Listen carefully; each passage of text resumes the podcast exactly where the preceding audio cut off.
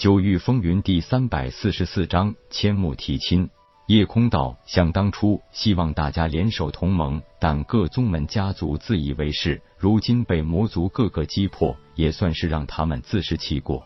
咱们想成为真正的第一宗门，就必须在这次抵御魔族入侵的大业上有所作为。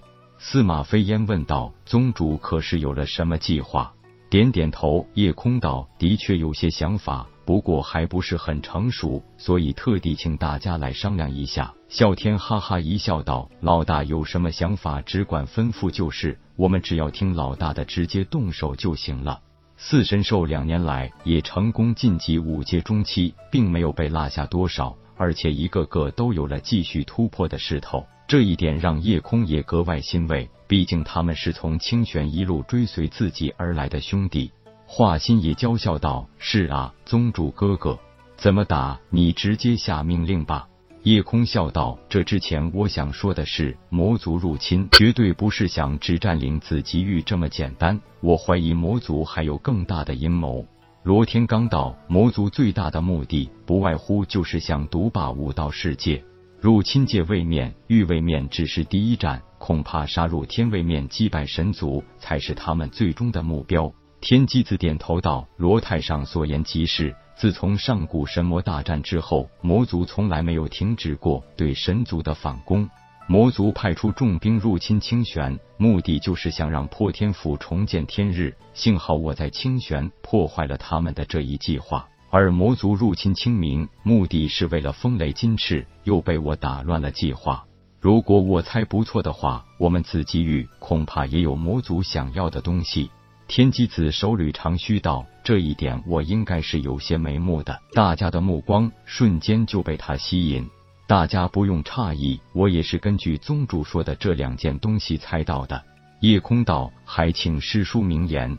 天机子解释道：“上古魔神有五大凶器，在神魔大战之时，或是被神族封印，或是遗落不同位面。魔族想复兴，甚至一举大破神族，找到这些上古凶器加以利用，才会更有胜算。这么说，异族的风雷金翅也属于上古凶器。可是异语曾经说，金翅是他们万年前的祖先血脉炼化而成呀。”金翅鹏雕王叹道：“他这话也不假，不过这事是另有隐情。原来金翅鹏雕一族有两个分支，其中一脉乃是上古魔神的前锋大将，头领更是因为战功显赫而迎娶了魔神之女。他们的子嗣不但拥有金翅鹏雕血脉，而且还有一半魔族血脉。当时魔神将魔族一对神兵风雷双刀赠予这位混血魔将。”竟然被其炼化成了本命神兵。神魔大战后，这位身负重伤的混血魔将和风雷双刀都失踪了。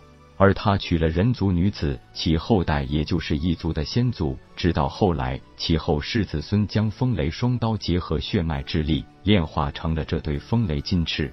毕竟此物最初的原型乃是上古魔族五大凶器之一，如今魔族极力寻回，也是意料之中的事。夜空颔首道：“原来是这样，那就是说，异族本来也是有一半魔族血脉的。可是魔族没有选择招降，而是直接灭杀其族人，并且抢夺风雷金翅，是不是有些不合常理呢？”金翅鹏雕王苦笑道：“宗主有所不知，金翅鹏雕一族血脉非常独特。”更喜欢的还是血脉纯正，一旦与异族混杂，其后裔往往会成为更容易反抗异族的力量。所以，如今的魔族势必要将其举族灭杀。玄火金蛟王呵呵笑道：“原来这才是你一直严令族人，就算化形后也不准与其他族，尤其是人族通婚的真正原因。”夜空道：“可惜现在的异族后裔，没有人可以真正炼化风雷金翅。难道是他们的方法有什么问题？”金翅鹏雕王道：“这可能与异族血脉越来越不纯净有关。何况这种源自魔族凶器的本命神兵，本来就不是一般人可以轻易炼化的。”简单一次商议后，夜空已经决定组成一支强有力的七系小组，对魔族入侵者来一次狠狠的打击。就在此时，千木家族大长老千木凌霄来访。来就来吧，还带着一个惊艳四座的大美女，不错，那正是千木家大小姐千木英姿。千木凌霄大长老是来和亲的，当然提亲的对象正是铁牛。自从上一次在仙池大会后，千木英姿就深深的喜欢上了这个大黑牛。因为夜空和铁牛正在云雾谷内对组成奇袭小组的成员进行特殊训练，所以由天机子和风不归亲自会见了千木凌霄。而千木凌霄直接把千木英姿支开，让他在太虚宗内四处游览一番。风不归也自然让池琴和香儿出面陪同。千木凌霄的到来，也让太虚宗方面知道了千木家族的动向。原来他们的确躲进了家族秘境之内，没有家族特殊的开启手段，外人是根本难以找到并开启秘境的。毕竟千木英姿乃是千木家族家主千木万代的亲孙女，不但地位特殊，而且是近百年来千木家资质最佳之人，对她的事情那可是全族不敢怠慢的。铁牛离开紫极域两年，这丫头也害了两年的相思病。听到千木凌霄讲出来意，风不归也感慨道：“小姐的确是个性情爽朗的女子。铁牛外表粗犷，但是心地纯良，也算是一对佳人。上次仙池大会后，也曾听宗主说起过，铁牛对千木小姐也颇有好感，只是他从来不会表达这方面的意愿。”不过，他对宗主是言听计从。这件事如果宗主点头，估计铁牛也绝无二话。千木凌霄笑道：“既然铁牛也没有其他什么亲人，他又如此看重这个宗主老大，那这件事也只有叶宗主亲自出面了。”天机子笑道：“反正你也是难得来一趟，就由我陪你在太虚宗内外走走看看。今晚等我们宗主回来，再替你摆酒接风，如何？”那就有劳天机兄了。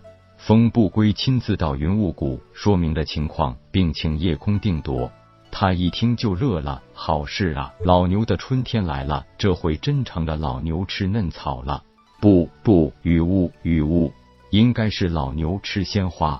本章结束，各位朋友，动动你发财的小手，为倾城点赞、订阅、分享，您的鼓励是我坚持下去的动力。